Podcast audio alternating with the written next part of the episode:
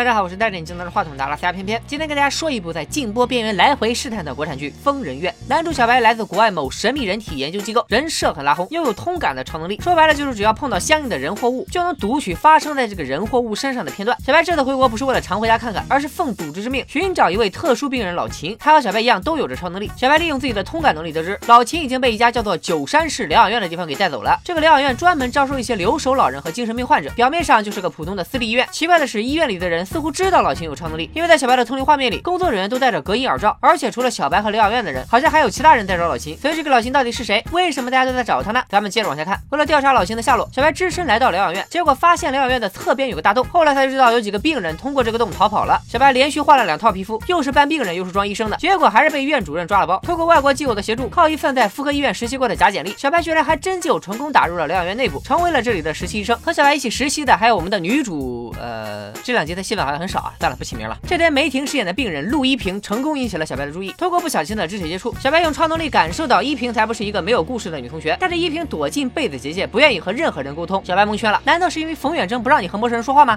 好说歹说，依萍才放下戒备，告诉小白：“我见鬼了。”小白当然不信，真要是有鬼，我们这个剧肯定不让播啊。但是为了深入调查，小白还是决定顺着依萍的思路走下去。走，哎，走，哎，走。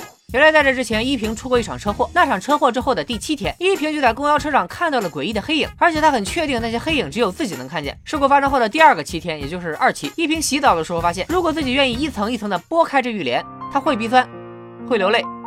还会吓尿，因为在鬼打墙的浴帘背后，他再一次看到了恐怖的景象。依萍的妈妈表示，自己女儿肯定是遇上逢七回魂的阴事了，但依萍的妹妹陆如萍却表示封建迷信要不得，就把依萍接回了自己家。结果到了三七二十一，怪事比大姨妈还准，又他喵的来了。依萍在楼梯上看到了一个男的，肚子上还卡着个方向盘，偏偏倒觉得也可能是这哥们儿刚考完科目二吧。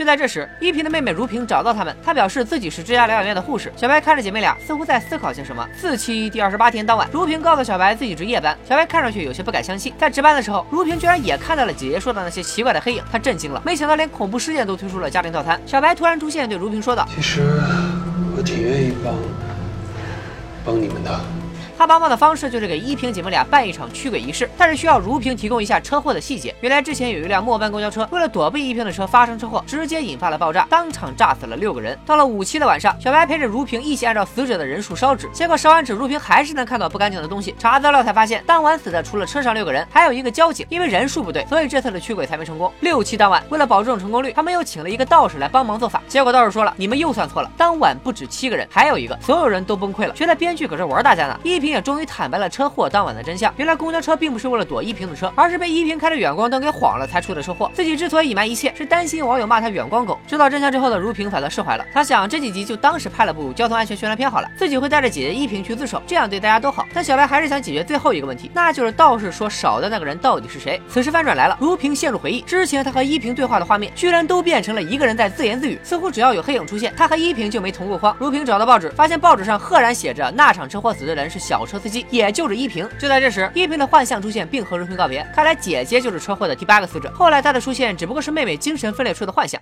案情告一段落，小白告诉其他医生，这次自己采用的是飙戏疗法，就是陪着病人一起演戏的意思。说完便俯身询问病人的情况。你现在还觉得自己是如萍吗？